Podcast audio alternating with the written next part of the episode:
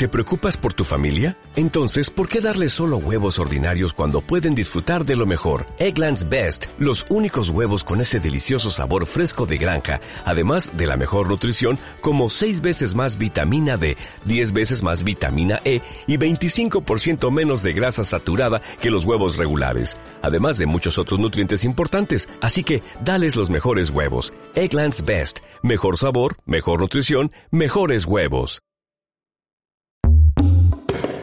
A continuación, un espacio donde se expresan todas las ideas de manera libre y plural, con información directa de los especialistas, para que tomes tus propias decisiones y hagas valer tus derechos. Zona Libre.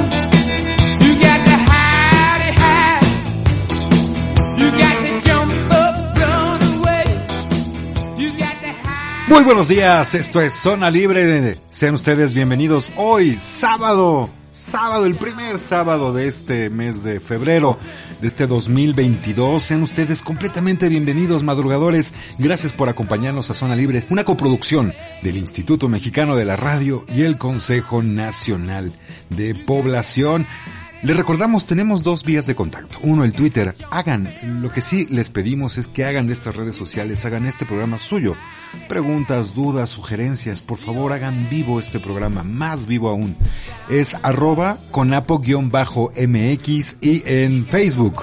Consejo Nacional de Población. Lo que estamos escuchando es a John Cameron Fogarty.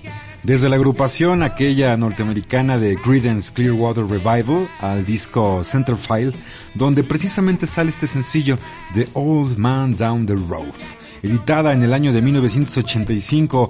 Así que, pues ese es el tema. Amigos de Zona Libre, este, esperamos que se encuentren todos y listos ya para empezar con el programa del día de hoy. Como todos los programas, son temas de interés público. Y el día de hoy, vamos a hablar sobre los indicadores sociodemográficos de la población de 60 años y más. Eh, ustedes se preguntarán, ¿cuáles son esos indicadores sociodemográficos de la población de 60 años y más? Pues para eso tenemos hoy a nuestra invitada, la maestra Ana Gabriela López. Ella es la jefa del Departamento de Análisis de los Hogares de la Coordinación de Estudios Sociodemográficos y Prospectiva del CONAPO. Mi nombre es Enrique Gil. Maestra, bienvenida. Muchas gracias por estar este sábado tan temprano con nosotros. Hola, muchas gracias por invitarme. Maestra, este, pues sí, el tema de hoy es sumamente interesante porque tiene que ver con indicadores, con números, con datos. Y estos datos, la verdad, nos pueden cambiar mucho, precisamente, la perspectiva de los temas de los cuales vamos a tratar a lo largo y ancho de casi todos los temas eh, en los cuales el interés público tiene sus ojos. ¿Qué son los indicadores sociodemográficos? ¿Nos podrá explicar primeramente? Empezamos ahora sí que por el principio. ¿Qué son los indicadores sociodemográficos? Sí, bueno, vamos a tratar de hacerlo brevemente. son datos que resumen el comportamiento de ciertos fenómenos. En este caso no solo se incluyen los temas demográficos más usuales como son fecundidad, mortalidad o migración, sino que se integran otros, otros temas como puede ser etnicidad, salud, condiciones laborales o discapacidad, entre muchos otros. Los indicadores es de cómo se generan, quiénes los elaboran, para qué sirven, cuáles son. Se pueden generar a partir de tres fuentes básicas de información como son los censos, las encuestas y los registros administrativos. Por lo regular son elaborados por personal que ha tenido formación específica para ello. Pero el manejo de las fuentes de datos requiere de cierta práctica, al igual que la metodología. Por eso es importante acudir a los indicadores que publican los organismos encargados de difundir la información, puesto que es más oportuno y ahorra mucho tiempo al público usuario. La utilidad que pueden llegar a tener estos indicadores es porque primero que nada sirven para identificar las características generales de un tema, ya sea por parte de estudiantes, investigadores, público en general, incluso servidores públicos de distintos órdenes de gobierno, puesto que permiten ayudar a identificar problemas que con la elaboración del diagnóstico adecuado en algunos casos pueden derivar en intervenciones de política pública. Uno de esos institutos eh, que creo que todo el mundo tenemos en la mente es el INEGI, ¿no? Que se encarga de precisamente esto, recabar datos. Sí, así es. Ellos fueron los que levantaron el Censo de Población 2020.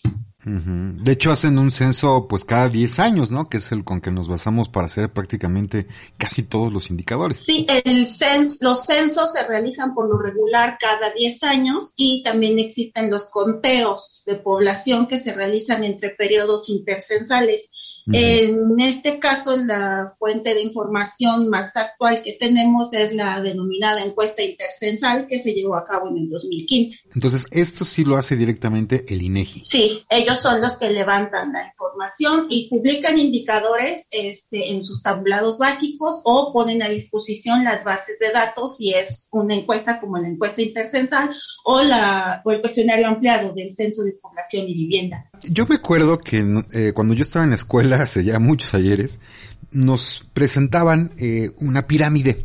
Esa pirámide es una gráfica donde nos decían exactamente eh, cuál era los índices de población. Hasta arriba, los que estaban en medio, los que estaban en la base de la pirámide, que son la gente más joven, y los de hasta la punta es la gente con mayor edad. Aquí vamos a hablar de el envejecimiento demográfico. ¿Qué es esto y cómo se mide? Eh, esta transición demográfica, ¿cómo es? Como bien lo dices, en la pirámide de población, hasta arriba se ven lo que serían las personas mayores. Ajá. El envejecimiento demográfico quiere decir el aumento en términos porcentuales de la población de 60 años y más sobre otros grupos de edad, como los adultos, los jóvenes o los niños. Es esa pirámide invertida de la que tanto se habla. O el ensanchamiento de la pirámide.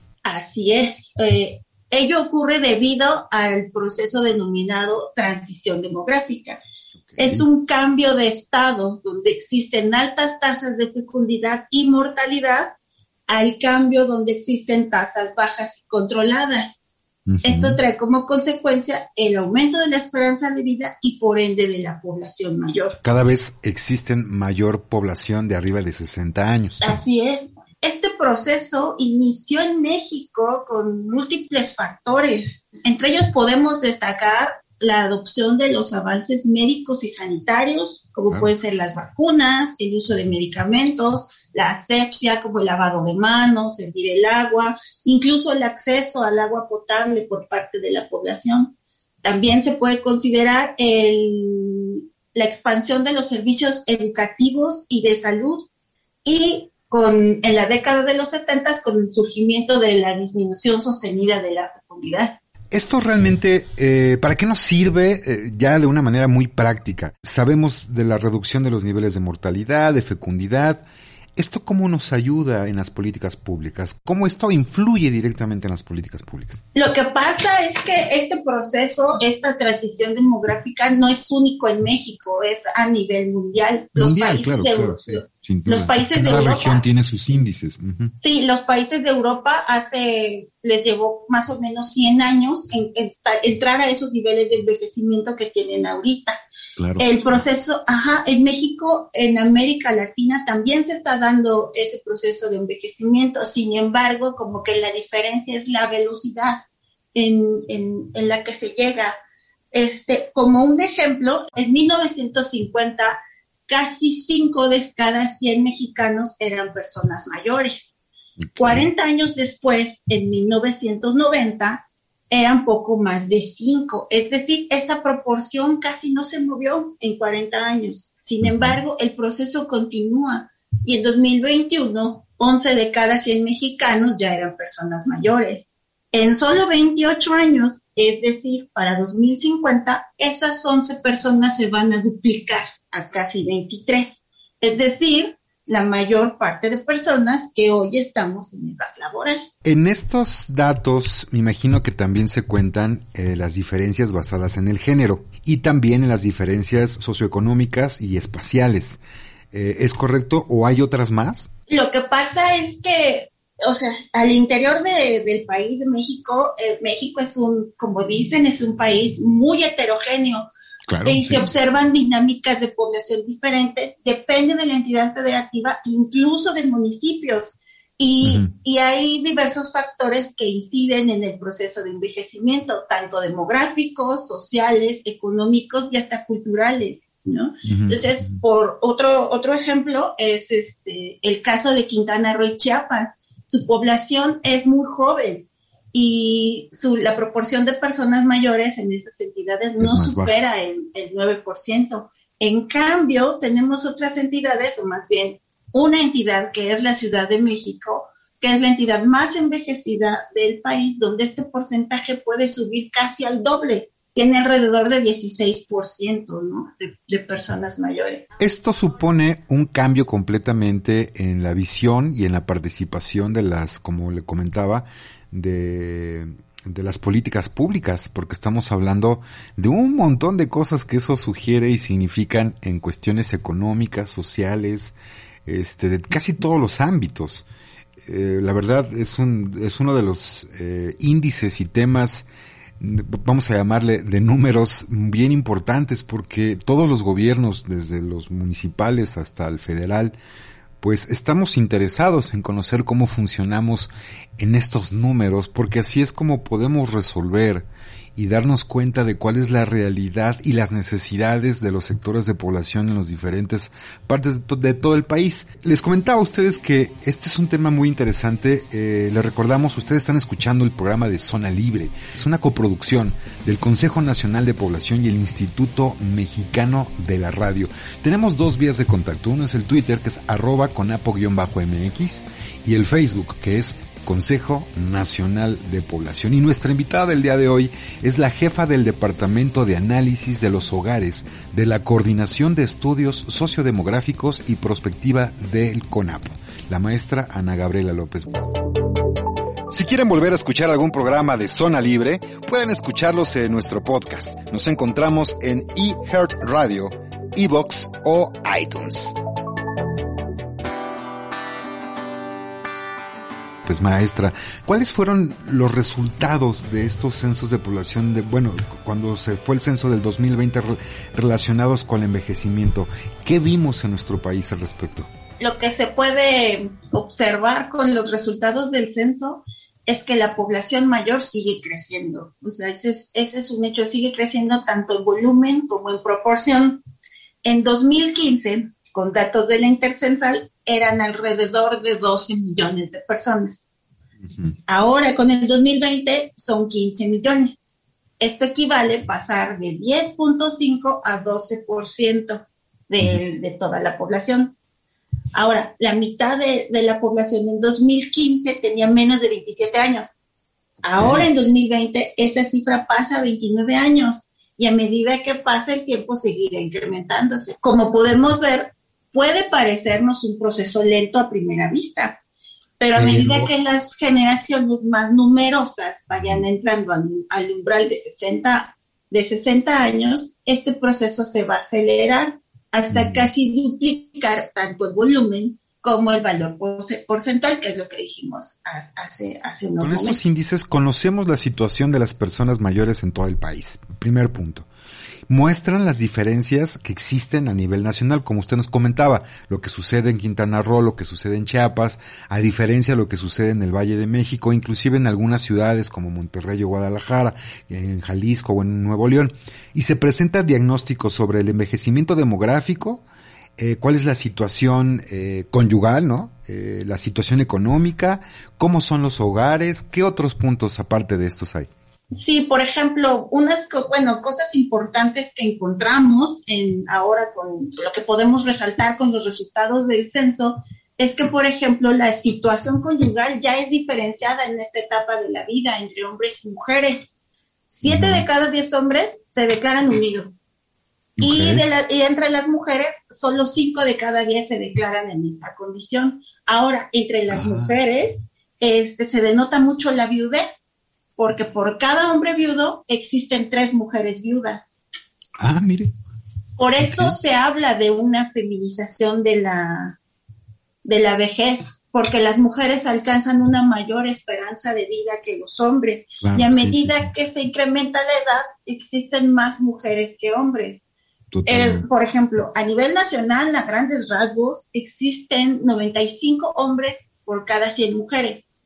Si nos vamos, si este análisis lo hacemos para personas mayores, en el grupo de 60 a 69 años, por cada 100 mujeres ya solo existen 88 hombres. Ok, se reduce mucho más. Sí, y si vamos avanzando en los grupos de edad, si lo hacemos para el grupo de 80 años, ya solo existen 73 hombres por cada 100 mujeres. Ok, wow, datos bastante interesantes.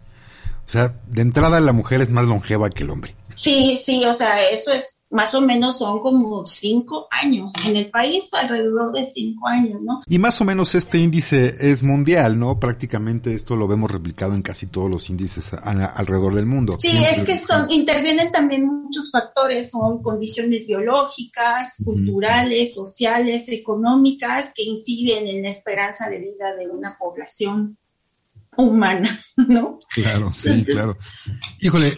otra cosa que, que, encontramos ahora que tenemos los resultados de la encuesta intercensal 2015 y con el censo 2020, que yo creo que es importante, importante señalar, es que la población mayor es más educada y más activa laboralmente.